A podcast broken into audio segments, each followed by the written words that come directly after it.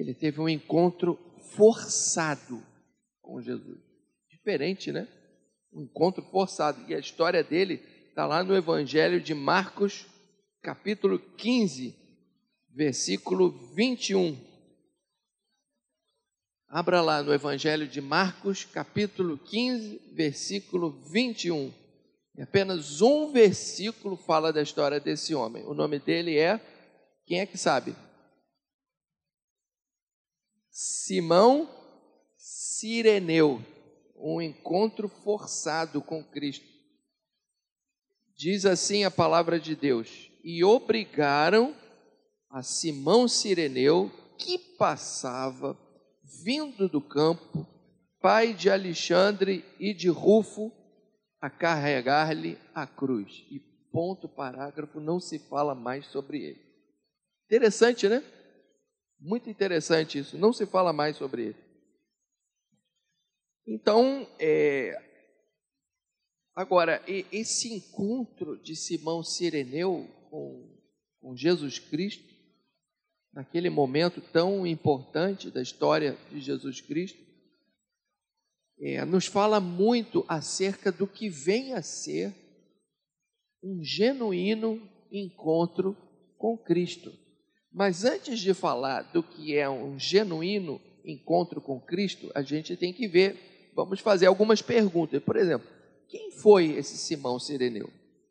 Como aconteceu o, o encontro de Simão com Jesus Cristo? E, e mais, o que, que deve ter passado pela cabeça de Simão Sireneu quando ele viu Jesus com aquela, aquelas costas todas lanhadas por aquelas chibatadas que ele levou e é, o Senhor Jesus todo ensanguentado com aquela coroa de espinhos na cabeça, o que, que deve ter passado pela cabeça de Simão chamado Sireneu? Mas antes vamos fazer uma oração. Senhor, nosso Deus e nosso Pai, abençoa essa meditação sobre a tua palavra e que esse exemplo desse Simão Sireneu fale ao coração de cada um de nós nessa, nessa manhã de hoje. É o que nós te pedimos em nome de Jesus. Amém. Então, em primeiro lugar, quem foi Simão Sireneu? Nós não sabemos muito sobre ele nós temos que nos contentar com aquilo que nós sabemos. Porém, esse pouco que nós sabemos é suficiente para a gente tirar algumas conclusões bastante interessantes sobre quem ele foi. Primeiro, ele era sireneu. O que, que é isso? Ele era natural da cidade de Cirene, que era uma cidade que ficava no norte da África, na atual Líbia, que é aquele país que fica mais ou menos embaixo ali de onde está a Itália. Você atravessa o mar Mediterrâneo e ali embaixo está essa região se chama Líbia. Naquela época, essa região pertencia ao Império Romano, se chamava Cirenaica. E a gente sabe também que lá em Cirene havia uma comunidade judaica muito importante. Então, provavelmente, esse homem era judeu. E mais, provavelmente esse homem era de pele escura.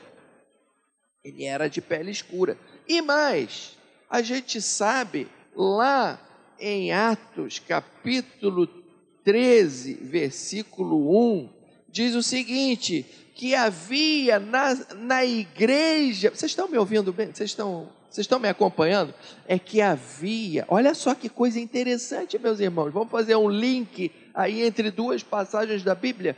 Havia na igreja de Jerusalém muitos mestres. Aí ele vai enumerando quais são os mestres. O primeiro, Barnabé. Eles eram profetas e eles eram líderes da igreja e eram mestres mestres e profetas. Quem eram eles? Primeiro ele fala de Barnabé. O segundo, sabe quem é? Um tal de Simeão Níger, chamado de Níger. Níger em latim quer dizer negro.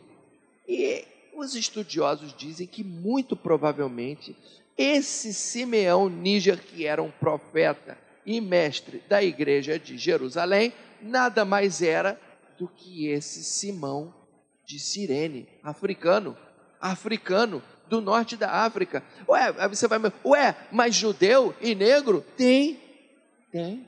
E muito. E muito. Eu tive em Jerusalém, irmãos. Eu e a minha esposa, nós estivemos em Jerusalém em 2019.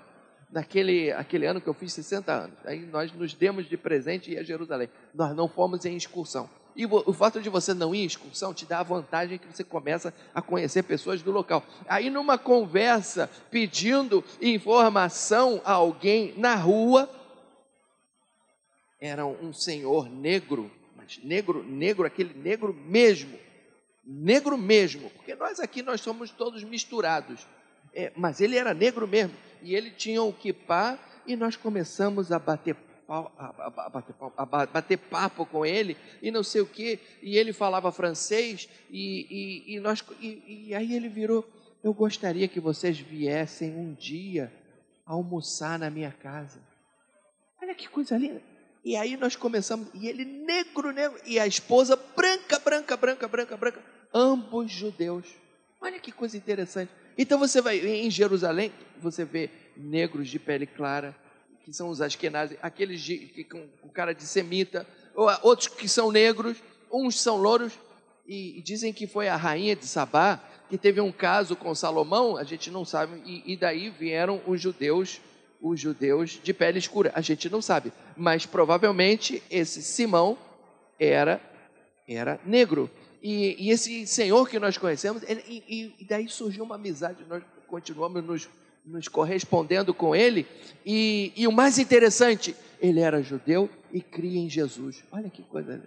E eu falei, e nós almoçando lá na casa dele, mas vocês creem que Jesus é o Messias? Falei, nós cremos. Nós cremos porque está escrito nas Escrituras. E nós não podemos negar as Escrituras. Aí eu virei para ele, mas o pessoal aceita vocês aqui? Não, ele falou, nós temos que tomar muito cuidado, porque se nós, senão nós somos expulsos da sinagoga. Olha, ainda hoje, pastor, senão nós somos expulsos da sinagoga. Mas é só um parênteses que eu estou só abrindo para falar para vocês que existem é, judeus de, de, que são de raça negra, e, e, e, é muito interessante isso, e provavelmente foi o caso desse homem aqui, e provavelmente ele era esse profeta e mestre de lá da, da, da igreja de Jerusalém. E é possível também, irmãos, lá em Atos capítulo 2, quando o Espírito Santo foi derramado sobre os discípulos de Jesus, lá no dia de Pentecostes, a Bíblia fala lá em Atos 2, capítulo, é, capítulo 2, versículo 10, que tinha pessoas de Sirene ali. E, e é possível que ele tenha se convertido quando o Espírito Santo derramou foi derramado sobre aquele povo e ali havia partos, elamitas e, e, gregos e de sirene, e cada um ouvia aquela multidão glorificando a Deus na sua própria língua. Então é possível, e aí eu não posso afirmar, mas é possível que esse homem que era de Sirene tenha ouvido os, na, naquele derramar do Espírito Santo os, algum discípulo glorificando a Deus na língua sirenaica, na, na língua de Sirene, e aí eles se converteram todos, e aí Pedro faz aquele discurso maravilhoso e ele se teria se convertido a Jesus. Então a gente, esse é o Sireneu. E a gente sabe também que ele era pai de Alexandre e Rufo. Marcos cita esses nomes, pai de Alexandre e Rufo. Meus irmãos, Mateus não cita pai de Alexandre e Rufo. Lucas não cita pai de Alexandre e Rufo, mas Marcos cita pai de Alexandre e Rufo. Sabe por quê? Porque Mateus escreveu para os judeus e os judeus não conheciam Alexandre e Rufo. Lucas escreveu para os gregos. Os gregos não conheciam Alexandre Rufo, mas Marcos escreveu para a igreja de Roma. E lá na igreja de Roma eles conheciam Alexandre Rufo. Escuta aqui, não adianta eu chegar para vocês e falar do Paulo Henrique, da Ana Maria, do Carlos Antônio. Vocês não sabem que é Paulo Henrique, Ana Maria e Carlos Antônio. São meus primos. Não adianta. Eu, se eu falar do Paulo Henrique, da Ana Maria, do Carlos Antônio, a única pessoa aqui que conhece o Paulo Henrique, a Ana Maria e o Carlos Antônio é a Elisa. A Elisa sabe de quem eu estou falando. Então, se eu falar Paulo Henrique, Ana Maria, Carlos Antônio, vocês vão ficar boiando. Agora, se eu falar Itaciara, Roberto, Merinalva, aí vocês sabem quem é. Então, se ele falou pai de Alexandre e Rufo, é porque lá na igreja de Roma eles conheciam Alexandre e Rufo. Não é lindo isso, irmão? Então isso quer dizer que ele, que e, e, o testemunho dele influ, influenciou os filhos, e os filhos se converteram, e os filhos eram membros da igreja de Roma, a igreja para a qual, a igreja para a qual o, o, o evangelista Marcos escreveu esse evangelho. Irmãos, não é bonito isso? Não é bonito isso? A gente vai começando a cavucar, um versículo só, a gente vai começando a cavucar e cavucar, e a gente começa a descobrir coisa. E eu estava outro dia eh, meditando nisso daqui, e eu, eu comecei a descobrir coisa, irmãos. E como aconteceu esse encontro de Simão com Cristo? Aqui diz que ele passava vindo do campo. Então tem duas possibilidades. Uma delas é que ele fosse é, uma pessoa que morava em Cirene e foi somente a Jerusalém para participar da festa da Páscoa e da festa do Pentecoste, mas ele morava em Cirene. Outra possibilidade é que ele vinha do campo, quer dizer, ele morava em Jerusalém e ele estava vindo do trabalho. A gente não sabe. Aí a gente não tem condição de saber qual é a, a, a hipótese certa. Aí a gente não, não, não, tem, não tem como saber isso. A gente não sabe. Pode ser que ele tenha, que ele fosse um camponês, ou pode ser que ele fosse uma pessoa que, que era apenas um peregrino que foi ali para a festa da Páscoa, para a festa religiosa. Mas a gente sabe o seguinte: que o obrigaram a carregar a cruz de Jesus. Isso a gente sabe, com certeza. O obrigaram a carregar a cruz de Jesus. E essa cruz, a cruz, ela era constituída de duas vigas, uma viga assim vertical e uma viga horizontal. Era costume dos romanos botar os, os presos, os condenados a carregarem somente a viga horizontal que se chamava patibulum. Então pode ser que tenha sido isso. Ele estava carregando aquela, aquela aquele negócio. Aí algumas pessoas dizem assim: "Ah, foi um gesto, foi um gesto de carinho" foi um gesto de tolerância, foi um gesto de misericórdia. Irmãos, olha o que eu vou lhe dizer, presta atenção. Muito provavelmente não foi um gesto de, de tolerância ou de misericórdia. Simplesmente eles viram que o estado de Jesus era tão deplorável, tão deplorável, mas tão deplorável, que eles tinham medo que ele morresse ali mesmo. E quiseram estender o sofrimento de Jesus o máximo possível para que ele pudesse morrer ali na cruz. Então, por isso, por isso, isso é minha opinião, por isso obrigaram a Simão Sireneu a carregar a cruz de Jesus até o Gólgota. Muito provavelmente foi por causa disso. Gólgota em hebraico, Calvarium em latim. O que, que deve ter passado pela cabeça de Simão ou Simeão quando ele teve esse encontro com Cristo. O que, que deve ter passado? Eu, aí é uma opinião minha, tá? A, a, o primeiro pensamento que, que deve ter vindo na cabeça dele é o seguinte: talvez ele deve ter pensado o seguinte: ah, eu entrei de gaiato. O que, que significa essa expressão entrar de gaiato? Significa o seguinte: eu me dei mal. Eu me dei mal. Essa cruz não me pertence. Por que, que me fazem participar de um castigo, de um condenado à morte? Eu não tenho nada a ver com ele. Provavelmente foi o primeiro pensamento que deve ter vindo na cabeça dele. Eu entrei de gaiato. O segundo, num segundo momento, ele deve ter tido um segundo pensamento.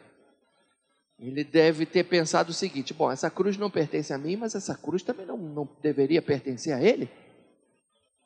Esse homem só fez o que é bom, esse homem só fez o bem. Esse homem é inocente. Esse homem ele nunca fez o mal. Esse homem andava por todas as partes curando os oprimidos do diabo, porque Deus era com ele. Esse homem não merece estar sob essa condenação. Esse homem fazia milagres e prodígios diante de todo o povo. Essa cruz não pertence a esse homem. Essa, esse homem falava e as pessoas ficavam maravilhadas. Nunca nenhum dolo achou, se achou na sua boca. Então, e ele está recebendo todo esse castigo resignadamente, então no segundo momento ele deve ter pensado: essa cruz não me pertence, mas essa cruz também não, não pertence a ele. Num terceiro momento, pode ser que ele tenha pensado o seguinte: essa cruz não pertence a mim, essa cruz não pertence a ele, mas Senhor, se esse homem faz o que faz, e Senhor, esse homem é o que ele diz que ele é, então essa cruz pertence a mim e não é a ele. E num quarto momento ele deve ter pensado: se ele está aceitando resignado essa cruz, é porque ele está tomando essa cruz no meu lugar. Então, agora nós já vimos quem foi Simão, o que, que aconteceu com Simão, o encontro forçado que ele teve com Cristo. Agora vamos ver o que, que ensina essa experiência de Simão. E ela ensina sobre um encontro com Cristo. Vou falar uma coisa para vocês, irmãos. Eu e minha mulher, nós tivemos um encontro com Cristo. Eu sei que o pastor também tem um encontro, teve um encontro com Cristo. Ele e a Erle tiveram um encontro com Cristo. Nós tivemos. E você já teve um encontro com Cristo? Então, essa experiência de Simão nos ensina o que é um verdadeiro encontro com Cristo. O que é um encontro, um verdadeiro encontro com Cristo? A primeira coisa que a gente aprende aqui é que um verdadeiro, um autêntico encontro com Cristo pode acontecer nas circunstâncias mais improváveis. Improváveis. Então, eu já falei aqui, tem pessoas que marcam, tem pessoas que têm encontros casuais, outros têm, marcam encontros. Eu já vi muita gente que teve encontros verdadeiros, mas casuais. Tem um pastor que ele não é exatamente da nossa igreja, mas ele vive pregando nas nossas igrejas. Irmãos, ele era ladrão de carro. Ele antes de se converter, ele era ladrão de carro. E um, teve um dia que ele marcou um encontro, não com Cristo, mas ele marcou um encontro com um amigo dele para roubarem um carro, não sei aonde, mas onde que era o encontro que ele marcou? Era na porta da ABI. Para quem não sabe, você conhece esse caso? Você sabe quem é? Não sabe? Pois é. é ele marcou um encontro com um cara lá para roubar um carro, mas onde que era esse encontro? Na porta da ABI. E a ABI, Associação Brasileira de Imprensa, tinha um auditório e durante toda a década de 70 até final da década de 80, a nossa igreja se reunia ali todas as quartas-feiras para um culto de evangelização. Foi lá que eu aceitei a Cristo como meu Senhor e Salvador. Foi lá que Elisa aceitou a Cristo como seu Senhor e Salvador. E foi ali que eu me converti. Foi ali que Elisa se converteu. E foi ali que milhares de pessoas pelo Brasil afora se converteram. E ele marcou um encontro para roubar um carro ali no, na porta da BI. E aí ele estava lá quarta-feira de noite e vendo um monte de gente entrando lá no elevador, que a gente subia no elevador, né? Com a Bíblia debaixo do braço. Porque naquela época as pessoas andavam com a Bíblia debaixo do braço. Era fácil identificar um crente, porque o crente andava com a Bíblia debaixo do braço. Hoje em dia as pessoas usam um smartphone, mas naquela época andava-se com a Bíblia debaixo do braço. E aí ele vê um monte de gente andando, entrando ali no elevador, fazia fila ali na porta do elevador, com a Bíblia debaixo do braço, até que ele virou para uma moça e perguntou: Escuta, o que está acontecendo aí? O que está acontecendo aí? Ah, aqui tem um lugar maravilhoso que a gente vai, louva a Deus. Você não quer vir junto, não? Aí ele olhou o relógio, viu que o cara com quem ele tinha marcado o encontro não tinha chegado. Ele tá, então eu vou. Entrou, subiu no elevador, chegou lá, ouviu a mensagem do Evangelho, irmãos, e Cristo entrou na vida dele, ele, ele não marcou um encontro com Cristo, ele marcou um encontro com um cara para roubar o carro. E Deus mudou a vida dele, irmão. Um encontro casual. Tem outras pessoas que têm um encontro forçado, que, que tem um encontro é, programado. Eu conheci um senhor, ela, quando eu fazia é, evangelização no hospital, que ele, ele, o Espírito Santo, irmãos, falou o coração dele. Hoje você vai na igreja. Aí ele falou assim: Eu ir na igreja, eu vou no botequim tomar minha cachaça. Ele falou: Eu vou no botequim tomar minha cachaça. E ele ouvindo aquela voz: Hoje você vai na igreja. Eu não, eu vou no botequim tomar cachaça. E aí chegou lá no botequim, pediu para ele: oh, oh, pediu, oh, Enche aí, enche aí. Aí ele foi, aí o rapaz encheu o copo, né? Aquele copinho, aquele copinho pequenininho que se usa para. Aí ele foi. Quando ele tentou levar a mão à boca, a mão dele ficou dura. Ele, ele conta que a mão, a mão dele ficou dura. E aí ele não conseguia, ele não conseguia levar o copo até a boca, irmãos. Olha isso. E aí ele, não, mas não terminou a história não. Não terminou a história não. Aí ele fala assim: "É, realmente, realmente eu tenho que ir na igreja". Aí ele chegou, eu vou lá na Assembleia de Deus do Rio Comprido, porque ele morava no Rio Comprido. Aí foi lá na Assembleia de Deus, mas lá no bairro o pessoal já conhecia ele e sabia que ele era arruaceiro, que ele era cachaceiro, uma coisa horrorosa. Aí os diáconos, não, aqui você não vai entrar não. Não, vou entrar sim, porque Jesus falou que hoje eu vou, eu tenho que vir à igreja. Não, você não vai entrar não. Não, eu vou entrar sim. Já estavam a ponto de, de sair no braço, de sair no tapa, ele e os diáconos da igreja. E aí chegou o pastor e falou: Não, deixa ele entrar. Ele quer entrar, ele vai entrar. E aí o pastor pregou, ele falou: Eu quero aceitar Cristo. Eu quero. E ele chegou na frente e ele e o pastor fez uma oração por ele. Ele disse que sentiu aquela, aquele calor vindo dos pés até a cabeça e ele nunca mais botou cachaça na boca, irmãos. Porque Jesus faz isso, mas ele marcou um encontro com Cristo. Agora, quando ele marcou um encontro com Cristo, Cristo já havia marcado um encontro com ele. Cristo já tinha marcado um encontro com ele.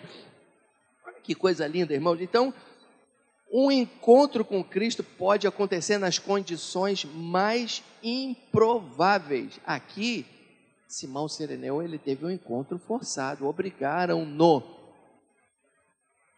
a carregar aquela cruz. Quando eu me converti, irmão, também foi um encontro meio que forçado foi casual e foi forçado. O de Simão Sireneu também é casual e é forçado. É casual por quê? Porque ele vinha do campo, ele vinha do campo. E aí o obrigaram. Foi casual e foi forçado. O meu também. O meu foi casual e foi forçado. Por quê? Porque eu me colocaram na mesma turma do, do, do colégio. Eu tinha 17 anos nessa época, 16, 17 anos.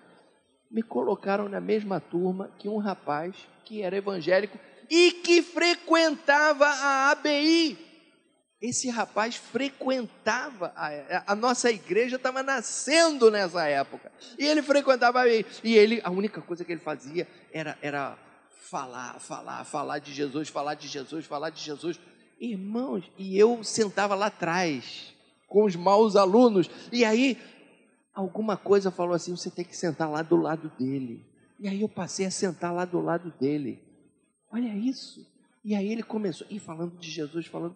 Eu saí de lá de trás e fui sentar lá na frente. E aí, falando de Jesus, falando de Jesus, falando. E ele tanto insistiu para eu ir na BI, irmão, mas ele tanto, que chegou a ser chato. Que aí eu me senti obrigado aí, que nem o Simão Sireneu. Você se sente constrangido. E aí eu fui. E quando eu fui, irmãos, o pastor Daniel Bonfim pregou e eu aceitei a Cristo. Olha isso é isso, irmão. Acho que tá, a gente está precisando voltar a ser um pouquinho mais chato, não é não? A gente está oxatura abençoada. E eu fico pensando hoje em dia com esse negócio de politicamente incorreto e não sei o quê, e você não pode, você não pode falar muito, você não pode insistir, você não sei.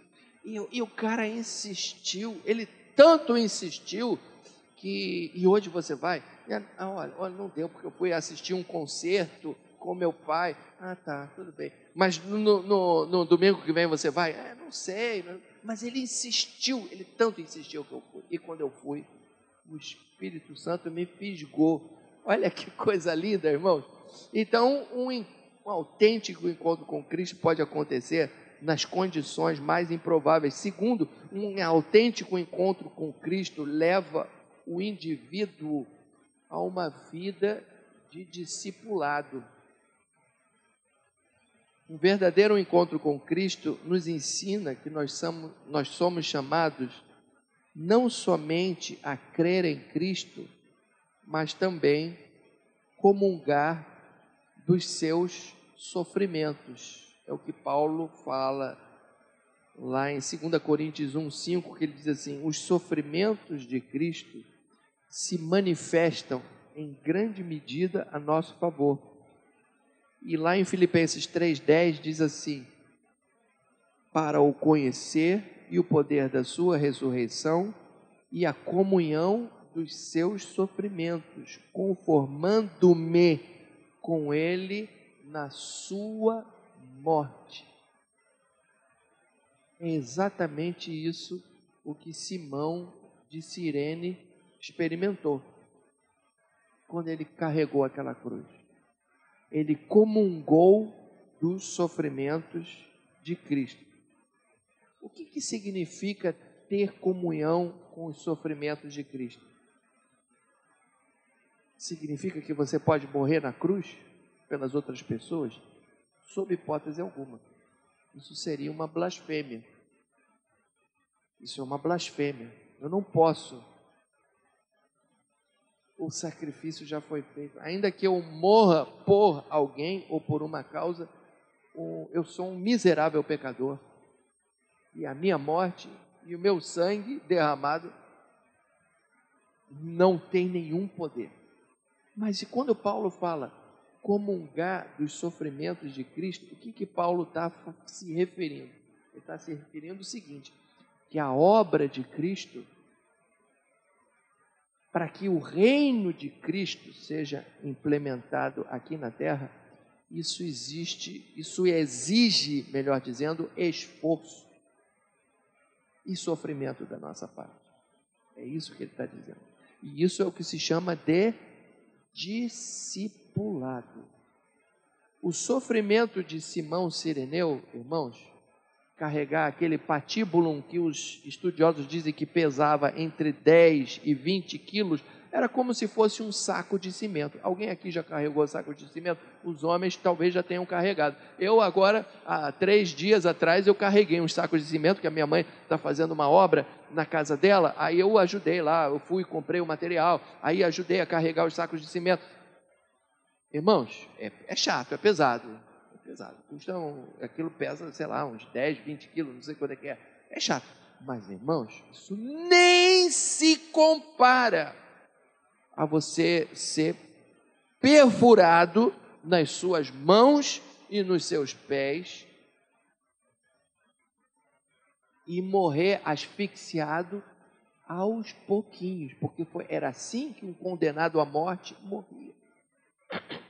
Ele era, um, era uma tortura inigualável, irmãos, porque ele era asfixiado pelo seu pelo peso do seu próprio corpo, até que chegava um momento que ele não conseguia mais, as pernas não conseguiam mais sustentar o peso do corpo e ele morria asfixiado pelo seu próprio peso. E isso é uma tortura que às vezes podia durar dias. Então, carregar um saco de cimento é fichinha perto do que Jesus sofreu. O que que isso, o que que o exemplo de Simão Sireneu, que ajudou o Senhor a carregar a cruz, o que, que isso nos ensina? Ensina o seguinte: que Simão ajudou que a obra de Jesus fosse realizada. E, é, e o Senhor nos chamou para isso para ajudar que a obra de Jesus seja realizada no mundo. Ele sofreu um pouquinho junto com o Salvador. E hoje também. E hoje, para que a obra de Jesus seja realizada no mundo, você tem que sofrer. Alguma coisinha você vai sofrer. Isso nem chega aos pés, morrer na cruz. Mas algum tipo de renúncia você vai ter que experimentar. Você não vai poder falar o que você quer. Você não vai poder calar em determinados momentos. Você vai, vai ter que falar determinadas coisas. Vai ter que ser impopular. Hoje de manhã a Marilene estava aqui, nossa irmã, dá aula aqui de manhã, reveza comigo, ela estava falando da luta que ela passou quando ela, quando ela, quando ela era é, funcionária da Polinter. E aquilo ali, segundo o que ela acabou de dizer, era assim um. Era um lugar terrível. Era assim uma. Era uma preliminar do inferno aquilo ali. E ela podia ter seguido, ido ali na, junto com a corrente, indo junto, fazer o que aquelas pessoas mandavam, mas ela preferiu evangelizar, deixar a Bíblia dela aberta, receber o escárnio de todos, ser perseguida por um chefe lá que era uma sécula do diabo, e ela resolveu usar somente o recurso da oração. Irmãos, é assim. Ela sofreu ali por amor a Jesus Cristo. Sofreu ali por amor a Jesus Cristo. E, irmãos, e se você comparar com outras pessoas ao redor do mundo, vai lá no Irã para saber o que, que aquele pessoal sofre por ser. Vai lá na Índia, vai lá na Coreia do Norte. Ou, ou lá em Israel, esse irmão que, nós, que, que cria em Jesus e não podia falar que ele cria em Jesus, porque senão expulsam ele da sinagoga. Então, isso é o preço do discipulado. Esse é o preço que nós temos que pagar, e isso, irmãos, é ilustrado pela atitude de Simão Sereneu, que ajudou o Senhor a carregar a sua cruz. Cada vez que a gente renuncia à nossa vontade e faz o que Ele manda, a gente está ajudando a carregar a cruz de Jesus. Eu, eu tive um primeiro encontro com Cristo quando eu entrei na ABI, pela primeira vez. O Senhor tocou meu coração, o pastor Daniel Bonfim pregou, eu fui tocado. Mas tem o seguinte: eu não queria o discipulado de Cristo. Eu não queria aceitar. Eu aceitei a Cristo como Salvador, mas eu não queria aceitá-lo como Senhor. E aí eu fiquei alguns anos empurrando com a barriga. Até que em 1982 o Senhor me fisgou de, de vez, porque eu fui com a Elisa e aí eu, eu pensei, eu preciso aceitar a Cristo também como meu Senhor. Ele precisa mandar na minha vida. Ele precisa mandar. Ele é o meu Salvador, mas Ele é meu Senhor. Então eu preciso fazer o que Ele manda. Porque antes eu queria aceitar Cristo como meu Salvador, mas eu queria continuar com as minhas velhas práticas, com as minhas velhas amizades, com a, os meus hábitos que não agradavam muito a Deus e frequentar os lugares que eu frequentava. E aí o Espírito Santo falava: Não, não é isso que eu quero para você. Eu falei: Não, mas isso eu não quero. Mas esse é o preço do discipulado. Até que chegou um momento que eu falei para mim mesmo: Eu gosto tanto da Elisa, eu quero me casar com ela.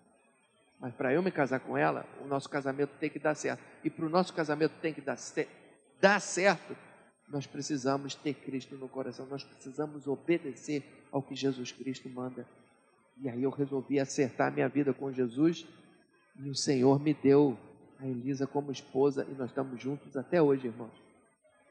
Nós estamos juntos até hoje e criamos as nossas filhas e o Senhor nos abençoou. O Senhor me abençoou profissionalmente. Eu tive que renunciar a muita coisa profissional, viu, irmãos? Muita coisa. Muita coisa eu tive que renunciar. O Senhor me deu tudo outra vez. Conforme diz um hino que, aquele, acho que é o J Neto que canta, o Senhor me deu tudo outra vez. O Senhor me deu tudo outra vez. Aquilo que eu renunciei, o Senhor me deu tudo outra vez. O Senhor me deu tudo porque vale a pena a gente aceitar esse discipulado de Jesus. Você pensa que você está perdendo, mas você não está perdendo, você está ganhando. Lá na frente você vai ganhar tudo de, de novo. Você pensa que está perdendo, ah, eu vou ter que renunciar a um namoro assim, assim, assim. Renuncia. Lá na frente você vai ganhar. Renunciei a muitas amizades. Renunciei a, um determinados trabalhos que eu fazia. Renunciei, irmão. O Senhor me deu tudo outra vez. O Senhor me deu tudo e o Senhor me abençoou e, e me prosperou. Viu, irmãos? E Deus faz assim. Em terceiro lugar, então nós já vimos que um encontro com Cristo pode acontecer nas condições mais improváveis. O encontro com Cristo leva o indivíduo a uma vida de discipulado e o encontro com Cristo muda a vida do indivíduo para sempre. Simão de Sirene teve a sua vida modificada para sempre depois daquele encontro casual e ao mesmo tempo forçado com o Senhor. Como é que você sabe isso? Primeiro, pelas evidências de que esse Simão de Sirene era nada mais nada menos que aquele mestre e profeta lá da igreja de Jerusalém. Segundo, porque os filhos dele, Alexandre e Rufo, eram membros da igreja de Roma. Se eles eram membros da igreja de Roma, porque Marcos os cita ali no Evangelho, é porque eles eram conhecidos dos destinatários. Se eles eram conhecidos, é porque eles, eles faziam parte da igreja. Aliás, o apóstolo Paulo, quando ele escreve a epístola aos Romanos, lá no último capítulo, acho que é capítulo 15, ele cita: Saudai a Rufo, eleito do Senhor, e a sua mãe, que tem sido uma mãe para mim. Pode ser que esse Rufo que era membro da igreja de Roma e que era eleito do Senhor e cuja mãe era uma bênção, era o mesmo Rufo que era filho de Simão. Pode ser, aí a gente não sabe, mas pode ser. O que a gente sabe é que Alexandre e Rufo eram membros da igreja de Roma. Se eles eram membros da igreja de Roma, por quê? É porque eles tiveram um encontro com Jesus. Por que, que eles tiveram um encontro com Jesus? Porque o pai deles era testemunha de Jesus e contava para todo mundo do encontro que ele tivera com Jesus Cristo, ali quando Jesus Cristo estava carregando a sua cruz. Dá para você dar um glória a Deus por isso? Então, esse encontro marcou a vida dele para sempre. O encontro que eu tive com Cristo, irmãos, marcou a minha vida para sempre. A partir de ali, foi um divisor de águas. Eu não sou mais a mesma pessoa. A Elisa não é mais a mesma pessoa. O Richard não é mais a mesma pessoa. A Erle não é mais a mesma pessoa. A Marilene não é mais a mesma pessoa nós tivemos um encontro com Cristo. Então, resumindo, se você não teve um encontro com Cristo, você precisa ter esse encontro com Cristo. E se você já teve um encontro com Cristo, você precisa aceitar o preço do discipulado e ajudar Jesus a carregar a sua cruz, assim como Simão ajudou o Senhor Jesus a carregar a sua cruz. Irmãos, a cruz, o peso da cruz era como se fosse um saco de cimento. Irmãos, carregar um saco de cimento não é nada em comparação ao fato de você morrer ali naquela cruz. Que Deus abençoe você